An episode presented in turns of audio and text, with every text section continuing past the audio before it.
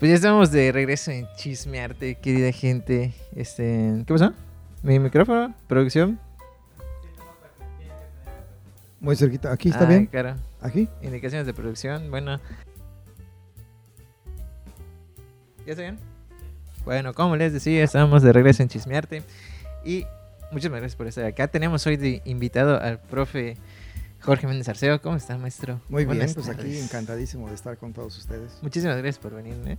este, por ese tiempo de venir a, relajar, a echar cotorreo, a contarnos un poco de, de, pues de, de- en un inicio de su vida, pero ya luego entramos como que al tema que siempre tenemos pendiente cuando me lo topo en la facultad, o sea, cosas más de, de academia, más de qué onda con eso de la vocación, profesión, oficio, ¿no? Y con los estudiantes, su, su perspectiva, etcétera, ¿no? Pero eso era para más adelante.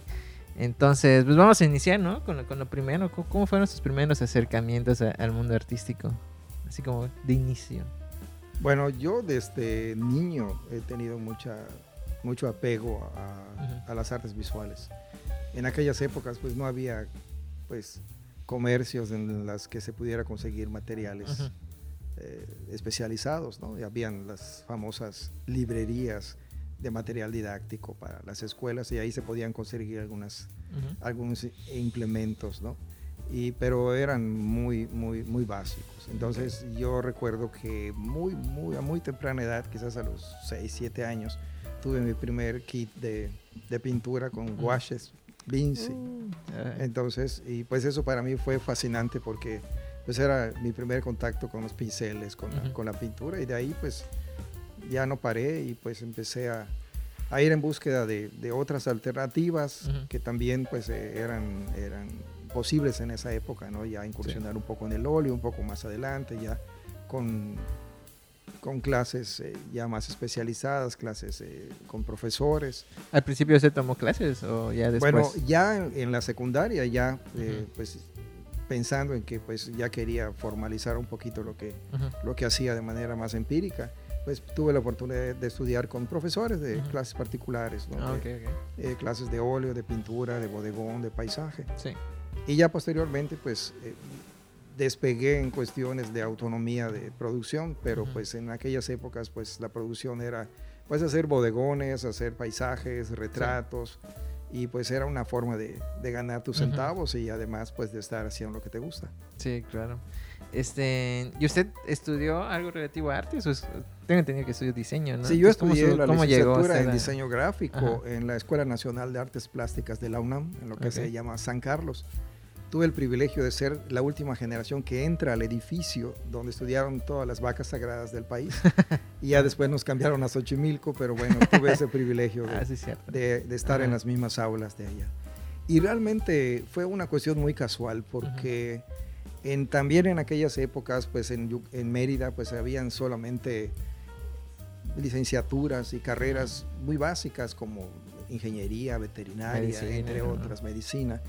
Y pues para los que terminábamos, ya estábamos a punto de terminar la prepa, pues tenías que escoger una especialidad de las cuatro para poder Ujú. encaminarte a alguna de las áreas, ¿no?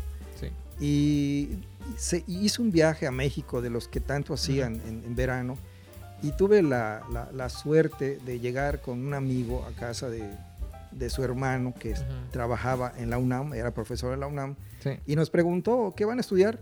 Entonces dije, bueno, pues todavía no sé realmente. ¿no? Ujú. Entonces él, como estaba en la UNAM, pues nos dijo, ¿por qué no van al departamento de orientación vocacional? Es gratis. Ujú. Y bueno, pues fuimos, nos llevó y, y presentamos un examen y como a los dos o tres días nos, nos- nos dieron los resultados y nos dieron pues toda la folletería que, Sí. que- que la UNAM ofrecía.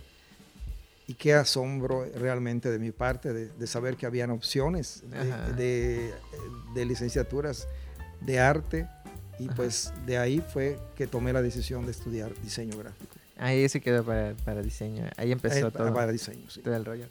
Ok, y, y de eso, de que estudió diseño gráfico, ¿cómo? o sea, entiendo que el diseño tiene como una rama más productiva, ¿no? Más eh, encargada a lo comercial, quizás.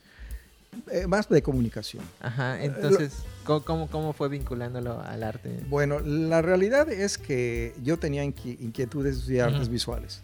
Pero como siempre, el prejuicio de los papás de que artes visuales y todo, pues Ok. tenían al alcance los folletos que, que, que me dieron. Y en aquellas épocas también la enseñanza pues no era digital y en el plan de, de estudios de, de, la licenciatura en diseño gráfico pues venían eh, asignaturas que eran compartidas por, por, por la, la, la, licenciatura uh -huh. en artes visuales como dibujo, fotografía, okay. técnicas de representación, serigrafía, entre otros. Okay. Entonces, para mí fue tomar la decisión de escoger una carrera un poco más técnica, uh -huh. que me preparara y me apoyara en mis inquietudes como uh -huh. artista visual y que posteriormente pudiera yo continuar a través de una especialidad o simplemente a través de, de seguir produciendo. Ah, ok. Este, y ya, de ahí su regreso a Mérida, ¿cómo, cómo fue el proceso? Bueno, eh, yo tomé la decisión de quedarme a vivir uh -huh. en la Ciudad de México después de, de, de terminar. Uh -huh. Ya tenía yo trabajo, ya estaba yo bastante ¿Cómodo? establecido uh -huh. allá. Sin embargo, pues eh, tuve eh, la vivencia del terremoto del 85 Uy. y pues cada quien tuvo su propia su propia experiencia este, sensorial con respecto a, y existencial con respecto a ese fenómeno. Y ya después de que pasó, pasaron algunos meses después, pues eh, me, me, dio mucha inquietud por, por regresar. Entonces, pues tomé la decisión así abruptamente de dejar todo atrás, quemar mis barcos en la Ciudad de México Guay. y regresar. Pero me imagino que habrá sido como algo complejo, ¿no? Porque de toda la oferta quizás laboral que ya, que ya tenían en la Ciudad de México, que es la, la metrópoli de, del país, llegar a, a, a provincia, así, a, a, Mérida. Sí, la verdad es que fue difícil porque como fue tan repentino, pues uh -huh. era llegar a, a, ver qué ibas a hacer, ¿no? Yo pues tenía, pues, como soy de acá, pues llegué Ajá. a casa de mis papás para buscar qué hacer, uh -huh. Pero también los golpes de suerte. Eh, yo trabajé en, en, el taller del maestro Arjona Amabilis en México, que fue director de la Esmeralda, y él me dio una recomendación para Alonso Gutiérrez, que yo no, no lo conocía en ese momento. Y pues yo venía con mi servilleta de, con, con la recomendación y, llegué a Bellas Artes, a, a, a, la, a la, Escuela de Bellas Artes, eh, con un currículum, pues, pues a ver por dónde había algo que hacer, ¿no?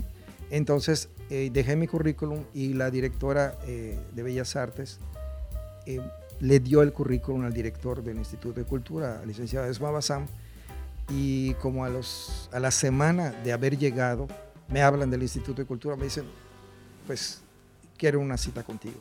Así que realmente pues fue, fueron circunstancias casuales que, y además en aquellas épocas pues el diseño gráfico era muy poco conocido en el medio. ¿Y cómo se llama? Y a partir de que ya llega a Mérida y se va a ese, a ese ¿cómo se llama? Pues digamos ese, ese departamento, ¿no? Con, con Esma Bassam. ¿Cómo usted ya empieza a... Bueno, creo que es un poquito posterior, ¿no? Me imagino. ¿Cómo empieza usted a, a acercarse a este, a este asunto de ya la artisteada y, y la enseñanza, o sea, lo pedagógico, lo artísticamente pedagógico? Uh -huh. Bueno, la, la, artisteada nunca la dejé. O Ajá. sea, desde que yo vivía en México, inclusive participaba en colectivas de aquí, Ajá. participé en alguna individual y siempre eh, a la par ya, sobre todo de formalizar un poquito la educación, ¿no? Sí. Porque no es lo mismo que sea un hobby a que ya sea parte de tu formación.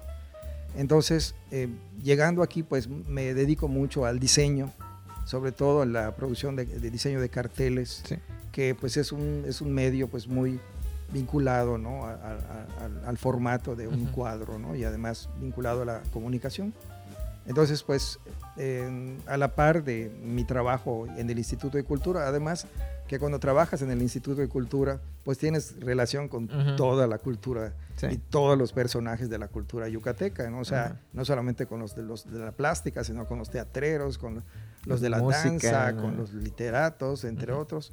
Entonces, pues fue maravilloso porque muchos de los amigos que, que conocíamos en el café a través de, de ser artistas en diferentes disciplinas, sí. pues ya se institucionalizaban oh, por el hecho de estar haciéndoles sus carteles, Ajá. de estar participando en conjunto y ya más institucionalmente en, en, las producciones artísticas. Entonces, pues fue muy bueno porque ese trabajo me permite a mí poder consolidar no solamente aspectos culturales, uh -huh. sino no desprenderme como diseñador gráfico de, de la, de la, del, del área cultural. Ok. Oiga, profe, bueno, aquí me nace una preguntita, ¿no? Eh, supongo que es una pregunta un poco clásica. Eh, la, la, diferencia que hay entre diseño y arte. O sea, ¿cuál es el, la barrera que lo separa? ¿O es una barrera? ¿Es algo transitorio? bueno, es muy interesante. Primero, porque el diseño es, es una actividad de comunicación. Y la actividad de comunicación busca crear mensajes que van, van a ser dirigidos a un público receptor. Por lo tanto, el proceso de la construcción del mensaje tiene que estar basado en algo que ya existe para ser comprendido. ¿sí? Entonces, eh, lo que puede el, el, diseñador de poner de su cosecha está vinculado a la construcción del mensaje, pues, en este caso el comunicador visual, que es el diseñador, ¿sí? en, en la que él se vuelve como una especie de, de traductor de lo que el, el, público receptor tiene capacidad para entender. A diferencia del artista visual, que como no es un proceso de comunicación, sino es un proceso más individual de creación, entonces no hay un compromiso de que la obra tenga que ser comprendida de manera didáctica. Okay. O sea, sí hay arte, arte, arte producido por artistas plásticos que no son comunicadores, que buscan un mensaje, que buscan una, eh, que buscan dar algo para comprender al receptor. Pero no es, una, no es una constante. En el diseño, en la comunicación, no puede haber de tu cosecha algo que entorpezca al proceso de comunicación. Okay. ¿Y, cuál sería lo que hacen match o lo que tienen en común las artes con el diseño? ¿Cómo cuando empiezan a tomar importancia uno dentro del otro? Yo creo que como que se van como traslapando, ¿sí? O sea, en el caso del artista visual que tiene pues las herramientas pues básicas, técnicas, teóricas eh, y además tiene la inquietud para poder hacer diseño gráfico, pues el artista visual, pues conociendo las bases de la comunicación, pues puede generar cierto tipo de, de, formatos de una calidad o de un, con, unas, con aspectos gráficos interesantes. Sí. se piensa que el diseñador gráfico es como frío, ¿sí? Y pues una de las cosas que a mí me ha gustado mucho del diseño y, y sobre todo en las que he incursionado más son precisamente los procesos culturales para, eh, para, para ser pues mostrados, promocionados o publicitados a través del diseño. En el caso, por ejemplo, de los carteles que, que, yo tuve la oportunidad de diseñar, pues como son carteles hechos para, para eventos culturales, pues allá pues no había mucha restricción en relación a todo lo que como artista visual podías enriquecer. Este, entonces, aquí yo he escuchado varias veces como un no sé, es como una frase o, un dicho medio, medio popular, quizás, eh, en el cual dice este, que el diseño es una rama, es más bien una herramienta más del arte. ¿Usted qué opina de eso? Pues no realmente. O sea, lo que pasa es que un diseñador puede estar eh, eh, realizando trabajos específicamente para comunicación y en ese, en ese proceso puedes hacer cosas con mucha calidad visual. ¿sí? O sea, el hecho de que sea eh, para comunicar no quiere decir que esté exento a que se le pueda poner una gran calidad visual. Entonces, eh, por eso es que lo que se recomienda es que el diseñador gráfico pues conozca muchas cuestiones de estética, de plástica y todo para que sus resultados no sean fríos ni técnicos, sino que puedan tener pues algún toque pues Este, más, más artístico. Más emotivo, ¿no? Porque igual es lo, que se busca, ¿verdad? Este, ya a la, a la docencia, ¿cómo va entrando? ¿Cómo va tocando? Bueno, también fue una cosa muy circunstancial, ¿no? Porque como en aquella época también había muy pocos diseñadores y algunos que fuimos pioneros del diseño en el medio, pues las escuelas de diseño comenzaron a abrirse y habían pocos maestros de diseño. Y pues uno que ha estado en el medio, pues a mí me invitaban para participar en las escuelas que se estaban eh, iniciando en, la disciplina del diseño. Y una vez me invitaron de la universidad, de la UADI, eh, para que yo revisara el área de, eh, de, de, la, de, lo que sería el eje de, de publicidad, de diseño gráfico y producción de impresos de la licenciatura en comunicación social. Entonces, pues yo fui como invitado para revisar el área. Me invitaron a dar una asignatura, pues yo me estaba muriendo de miedo porque nunca había dado una clase. Y así, cuando di mi- la primera clase y di mi primer semestre como fundador de la licenciatura, sentí una especie de, aunque se oiga cursi, como una revelación de, de- de algo que, que debía yo seguir haciendo toda mi vida. Ah, ok. ¿Cómo cuántos, lleva, cuántos años ya lleva dando clases? La primera clase que yo di fue en el 2002. Oh, o sea, poquito después igual se abrió a artes visuales, ¿no? Se abrió artes visuales, sin embargo, eh, yo ya estaba muy encaminado en, en los procesos de, de la licenciatura en, en comunicación Ujú. social y siempre con un, un ojo puesto en, en artes visuales. Después las circunstancias hicieron que ya teniendo 15 años, ya como profesor de base de la Ujú. universidad, pues hubiera la posibilidad de- de- de cambiarse. Y la verdad, pues creo que ha sido lo más afortunado en cuestiones de, de, de lo que yo me dedico a, a- a A la docencia. a la docencia, ¿no? Y, y enseñando ya artes en, en la carrera de artes, ¿cuánto lleva? Siete años. Siete años. Eh, o sea, sí vio la transición de un plan a otro. Sí, de, de sí. De plan. hecho, yo fui de los maestros que dieron las últimas asignaturas de Mella y fui el que recibió el, el MEFI. Oh, ¿Y cómo vio usted, este, ya en su perspectiva, la transición de un plan a otro con los, primero con los alumnos como alumnos y luego como, como egresados ya profesionales?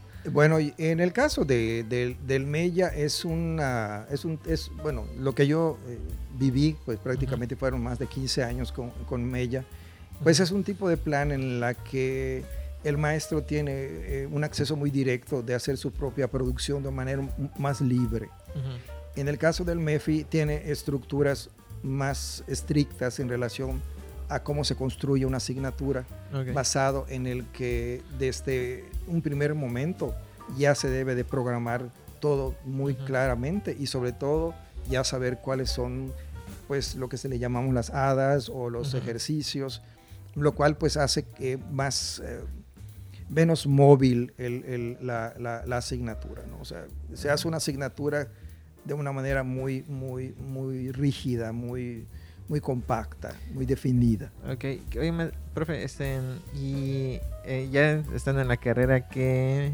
asignaturas ha, ha enseñado, ha dado? Bueno, la primera responsabilidad que me dieron fue eh, dibujo, eh, dibujo de la figura humana, políticas culturales, Uy, qué buen tema, políticas culturales. es sí, muy bonita asignatura. Eh, vimos también acuarela y unas asignaturas que tenían un poquito de todo, que eran artes 1, artes 2, artes Ujú. 3, recuerdo, que eran como bellas un poco de, de- de algunas técnicas, ¿no? como por ejemplo pastel, y eran como más, más con más acción en cuestiones de, de técnicas bajo, eh, bajo el nombre de una asignatura. En más talleres, ¿no? Sí, sí, eran, eran creo que artes visuales 1, artes visuales 2, Ujú. algo así que tenía que ver con, con que veías que era lo que debía de enseñarse y entonces ya pues era. Usted da la- los dos tipos de clases, ¿no? O sea, aparte de que da talleres, igual da clases teóricas. Sí, ¿Cómo ha sido su, como, este, su descubrir de poder manejar las dos, los dos tipos de clase? Porque veo que no todos los profes pueden manejar un taller y a la vez una, una materia teórica. Bueno, aquí fue una cosa muy curiosa, porque en realidad cuando yo entro a, antropología, allá son materias muy teóricas, Ujú. ¿sí? Sí hay partes que, de acción práctica, pero son materias que se estructuran de una forma muy teórica. Sí. Y por un lado yo soy ente de taller, o sea, yo soy, tengo un taller desde hace muchos años, Ujú. y el hecho de trabajar en un taller y que tu producción de, de- sea de taller, ya cuando confrontas la necesidad de, de enseñar Ujú. lo que se hace en un taller y una actividad de taller, pues ya uno lo lleva en el ADN, ¿no? Sí. Y en la cuestión de, de- de- de lo que es teoría, pues ya con toda la el callo de antropología, pues ya no hay ningún problema. Entonces, mm, para mí no es, no es complejo el, el manejar Sí. una asignatura teórica o una asignatura eh, de taller. Sí, porque me imagino, ¿no? Este, estás con, o sea, una, una vez que ya estás en la práctica, enseñar los detalles, el método, se hace un poquito más fácil, ¿no? Sobre todo cuando es un- una materia artística, como eh, bueno, las materias que da, ¿o ¿qué materias da en, en la facultad ya artísticas? Bueno, en- ahora los talleres que doy eh, son pintura 2, Ajá. escultura 2, óleo, que son los talleres básicos, y pues de manera... Pues, ¿Teórica? No, pues de manera teórico-práctica, diseño gráfico, sí. Okay. Y además cultura maya, que es la asignatura que me vincula mucho con, con, antropología. y todo eso. Ah, sí, son clases muy interesantes las que dieron. Este, ¿Y cómo, cuál es su, su opinión de la formación de actualmente con los artistas, con ese tipo de materias, con ese tipo de, de plan en el que te ponen talleres, te ponen dos talleres semestrales y a la vez te dan cuatro materias teóricas? Bueno, definitivamente eh, cuando se, se, crea una, una, perdón, una licenciatura y se está en, en, una universidad, sobre todo una, una, universidad con la talla de la UADI, pues la enseñanza teórico-práctica, aunque sean licenciaturas que están muy vinculadas a la práctica y al taller, como es el caso de artes visuales, las bases teóricas deben de ser muy sólidas.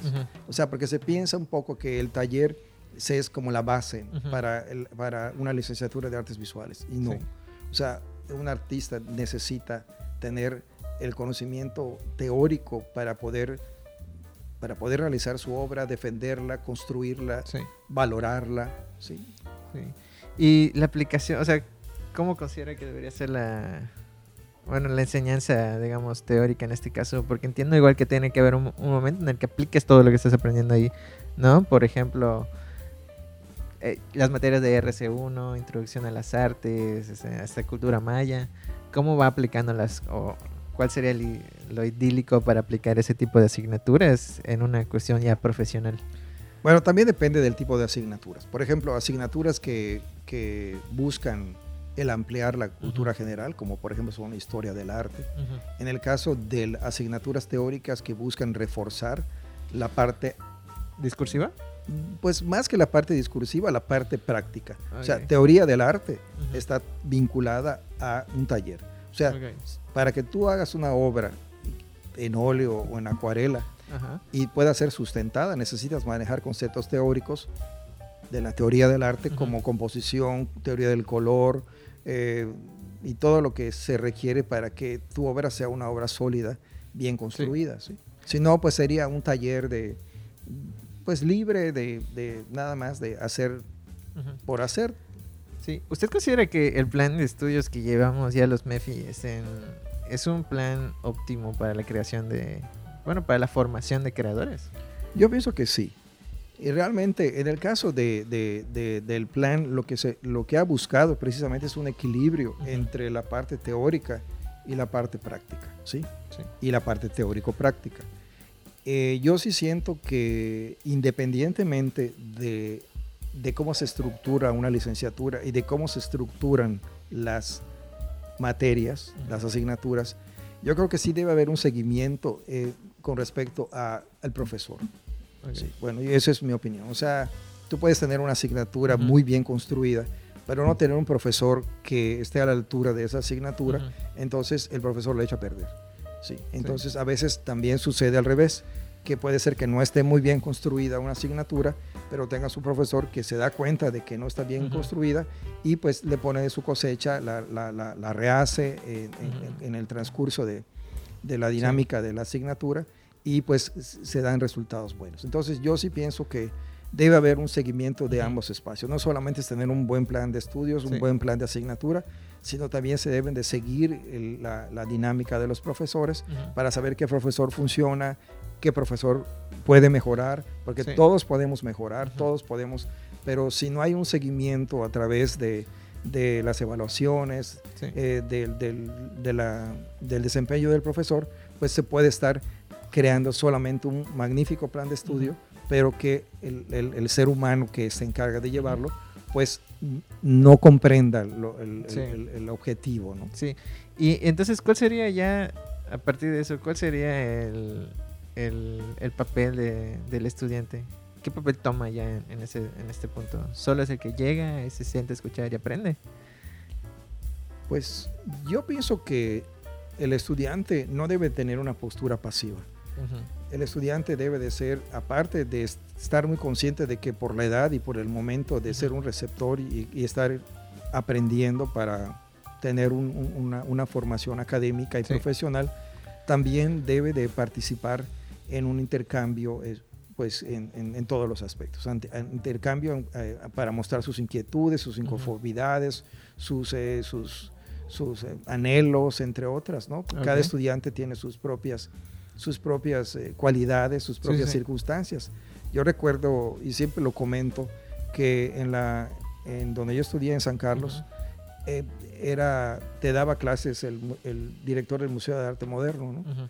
Y pues imagínate a, Fernando Torres Michúa, que era el señorón dándote teoría del arte, y en la cual nadie le prendía incienso, ¿no? Sino eran unos debates y unos agarrones buenísimos de, de los chavos de, de 19, 20 años con el director del Museo de Arte Moderno de, de, México, ¿no? Entonces, yo creo que eh, el, el, el, estudiante debe tener un compromiso de estar a la altura del, del momento, del tiempo, y de, que, y de, y de exigir y además de, de, dar a través del diálogo y de la propuesta.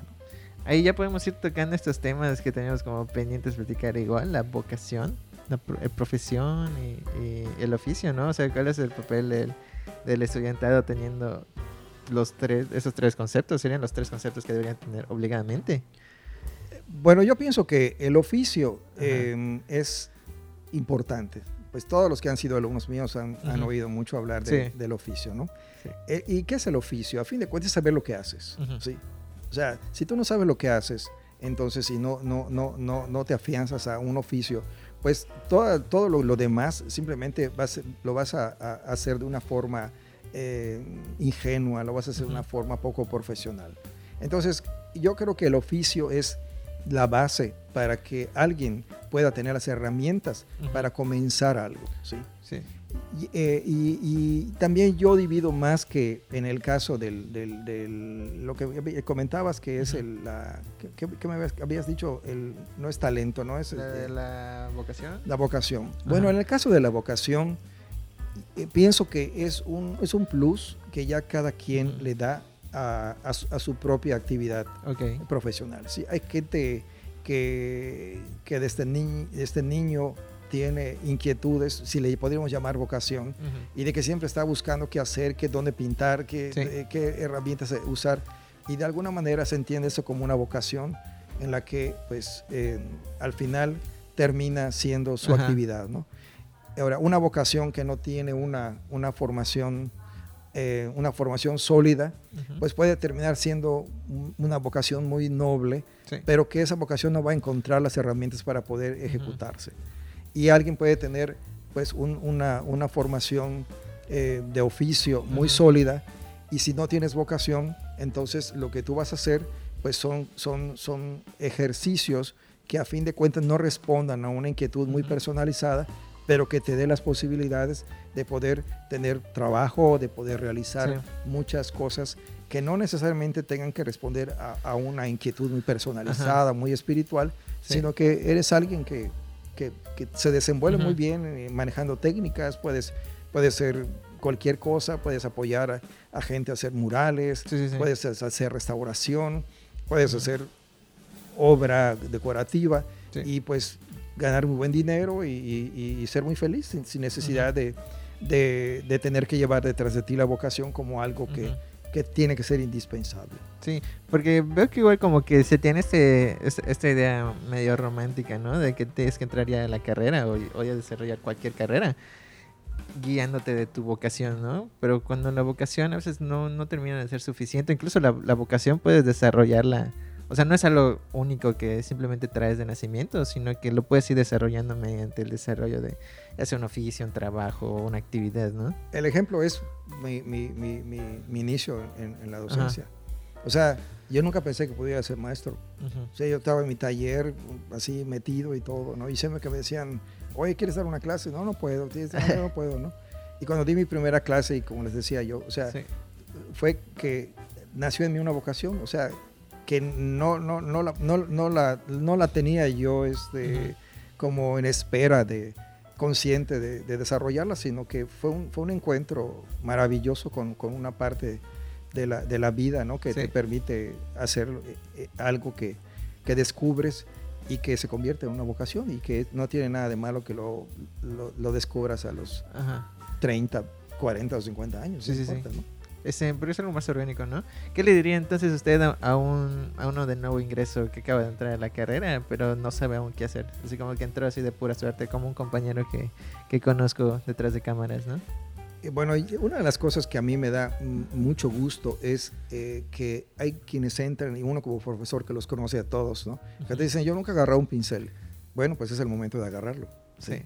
Y, quizás en el momento que lo agarres tengas una revelación que digas, esto, es lo que quiero hacer toda mi vida, ¿no? Y, claro. y, que de pronto esa vocación nazca en el momento que tienes tu primer encuentro con, con las artes visuales o con las artes plásticas en cuestiones prácticas, ¿no? Sí. Y quizás haya gente que, que, traiga un rollo así muy espiritual, ¿no? Y de pronto pues se encuentra ante una licenciatura de artes visuales y descubra que no es lo que quiere. Entonces yo creo que no hay que eh, estigmatizar ¿no? al, al, artista que viene ya formado y que tiene una inquietud y al artista que, que puede, descubrirse. puede descubrirse. ¿no? Ok, este, y bueno, eh, ¿considera que eso es un acierto que ha tenido la, pues, el, el, programa de estudios ahorita? Porque sí tenemos como que una parte medio experimental, ¿no? En la que experimentas dos semestres con tal, con tal materia, por ejemplo, pintura 1, pintura 2, y ya luego tú ves si te dedicas a la pintura, ¿no? Lo de estampa 1, estampa 2, tú ves si te dedicas a la estampa.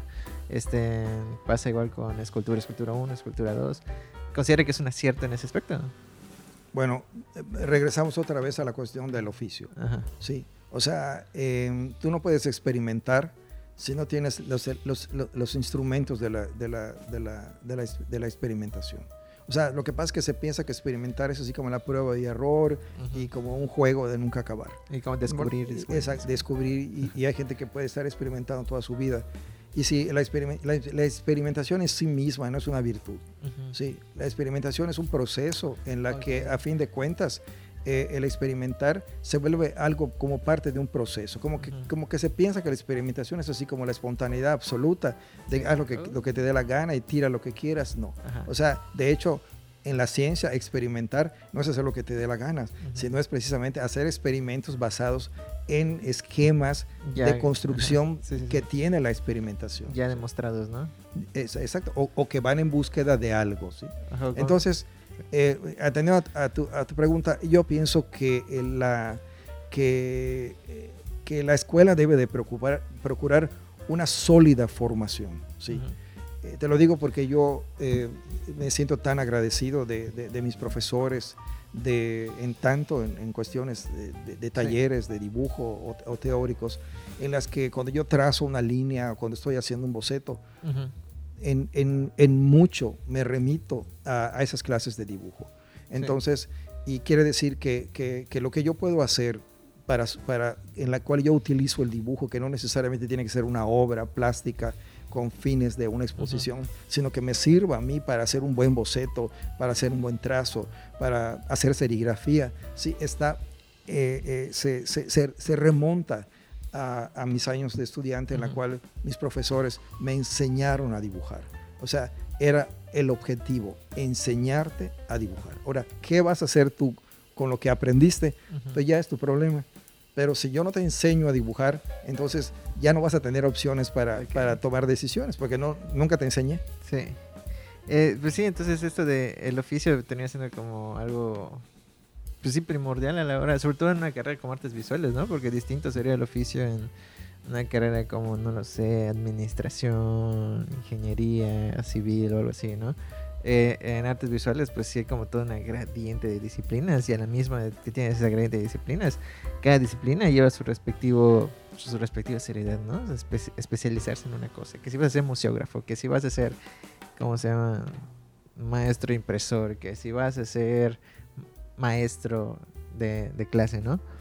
Eh, usted, pues ya viendo este panorama, ¿cuáles considera que son aciertos y errores de, la carrera? Bueno, yo pienso que em, la carrera tiene más aciertos que errores, sí. Todo es perfectible y yo creo que por lo que yo oigo más bien, porque pues yo estoy en, mis, en mis, asignaturas y realmente hay poco tiempo para, para poder estar en otras cosas, es que ha habido un, siento que hay un desequilibrio entre el momento de crear y el momento de aprender. Ok. Sí. O sea, si tú vas a estudiar, con, vas a estar conmigo en pintura 2 y el objetivo es que tú aprendas el, eh, eh, introductoriamente óleo, ¿sí? Yo tengo que cumplir ese objetivo en Sí. la cual el alumno cuando salga tenga los conocimientos básicos de las técnicas que visualiza la asignatura para que, para que se aprenda. Ok, ahora, ya lo que tú hagas, e insisto, con lo que aprendiste, ya es, ya es algo que tiene que ver de manera personal, porque creo que se ha, ha hecho mucho hincapié en la obra propia. ¿sí? Y todos sabemos, los que nos dedicamos a las artes visuales, que hay momentos en, en- en- en la historia de un artista visual en la cual aparece la necesidad de hacer obra propia. ¿sí? y hacer una obra personalizada o hacer, hacer una serie, entre otras. Entonces, no es malo que alguien te diga, mira, ¿sabes qué? Haz algo más personalizado con esta, con esta técnica que te enseñé. O sea, es, es bueno porque de alguna forma es comenzar a canalizar lo aprendido a través de algo más personal. Pero que la obra en sí mismo sea el objetivo. O sea, es haz una obra propia y sigue haciendo la otra y la otra y la otra, ¿no?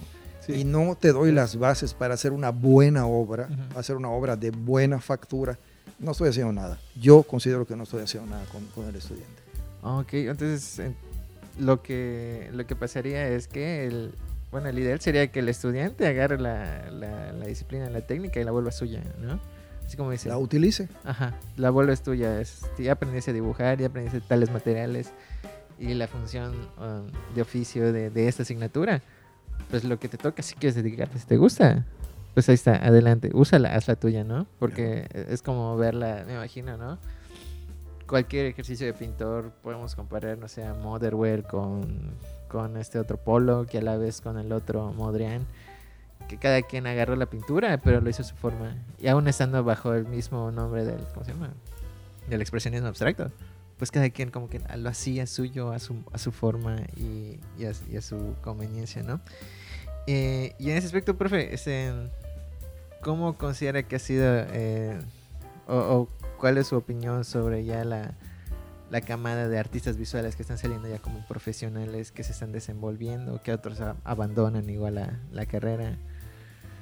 Bueno, de entrada tenemos que, todos los que nos dedicamos al, al arte visual, tenemos que entender que vivimos en una sociedad que, eh, que ve al arte de una manera muy especial. O sea, que el arte lo ve como algo ajeno a la mayor parte de la población, como algo elitista. Sí. ¿sí? Las galerías se ven, o sea, yo tengo galería y pues pasan una familia y, y, pues acechan y, y, con temor voltean a ver, ¿no? O sea, Sí. a diferencia de que puedan entrar a una tienda de, de- de De ropa, ropa, o algo así, ¿no? sí. Entonces, ahora, yo, yo siempre he pensado que el artista visual tiene una, eh, sobre todo en un medio en el que se sabe que no hay una cultura eh, eh, eh, vinculada a la apreciación y al consumo, el consumo del arte en general, sobre Ajá. todo del arte, del arte plástico, Sí.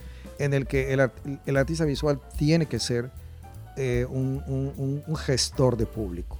Como que se le deja a las instituciones, a los, a los institutos de cultura, a las secretarías de cultura, la responsabilidad de ser los, los, los, los que creen público. ¿sí? Y el público en realidad es, es, es el que consume, es el que, el que necesita posteriormente de, de, un- de un- de una actividad, como en el caso del, del- del- arte. ¿no? Sí. Entonces, si tú tienes una orquesta sinfónica y que, que solamente es, van los que han tenido la suerte de, de haber tenido contacto con la música clásica y no creas público en las escuelas públicas, con la gente de las poblaciones de, de- de Yucatán, Sí. entonces vas a dejar siempre en manos de un público muy cerrado una, una actividad como es la, la música clásica maravillosa, ¿no? Sí. Entonces yo creo que sucede mismo con las artes, las artes visuales.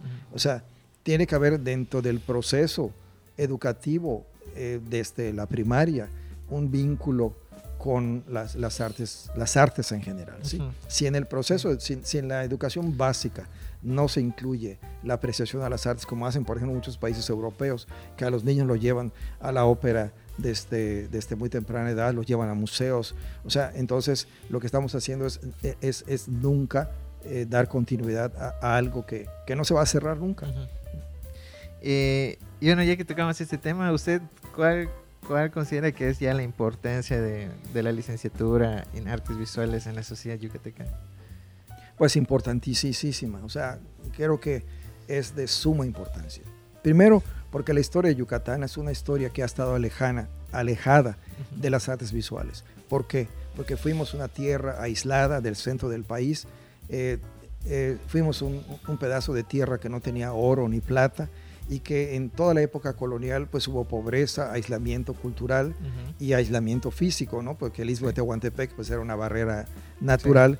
Y, y, durante todo ese tiempo, pues no hubo ninguna escuela de arte, pues estuvo Picheta, estuvieron algunos que ya prácticamente muy, muy posterior a la independencia este, eh, estuvieron haciendo algo, pero, pero pues hay una deuda en cuestiones de producción plástica en el medio. ¿sí? O, sea, nos remetimos, nos, o sea, nos vamos hacia atrás en el tiempo y llegamos al archivo Guerra como fotografía, llegamos a Picheta, a, algunos cuantos nada más, sobre todo finales del 19, principios del 20.